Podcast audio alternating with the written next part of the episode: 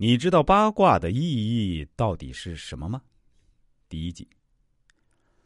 有句话说得好啊，先天为体，后天为用。先天用于宇宙，后天用于地球。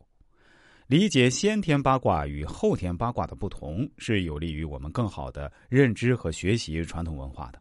现在，我们就先来说说先天八卦，也称为伏羲八卦。据传说，是伏羲氏所作。根据河图推演出的先天八卦，先天八卦和河图均是汉文化传统科学的理论基础。我们可以理解为河图由伏羲氏推出先天八卦。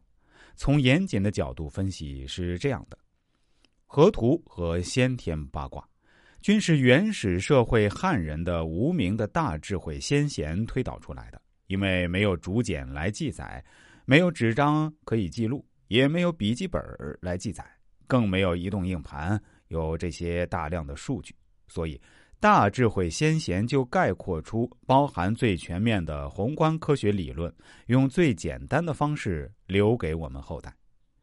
当时可能是口传心授，或者刻在龟甲、陶瓷、瓦泥、石头上，必然文字会极少。生产力低下的旧社会啊，苦啊！文字载体太少，又没有电脑，也没有硬盘，通过文字保存文明记忆太难，保持下来的就太珍贵了，所以尽可能简略。如果你不信，让刘慈欣在龟壳上给我们写一部《三体》看看，我想大刘肯定不干。他就是肯干，也是用文言文写，或者给你画图，尽可能包含更多的信息。因为这样的原因，也就包含天地治理的先天八卦的产生，意图概括宇宙中的万事万物，可称为大道也。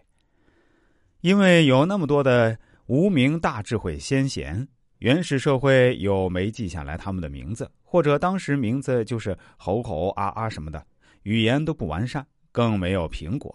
所以，对于这些珍贵的文化遗产，我们的前辈就把这些文化瑰宝归结到知道名字或不知道名字的先贤身上。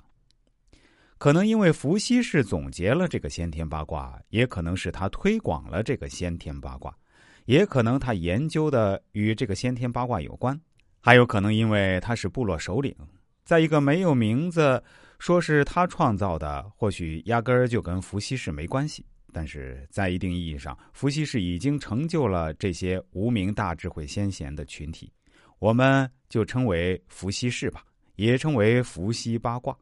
让我们敬仰一下无文字年代或少文字年代，为了文化进步而付出努力和智慧的汉人先贤。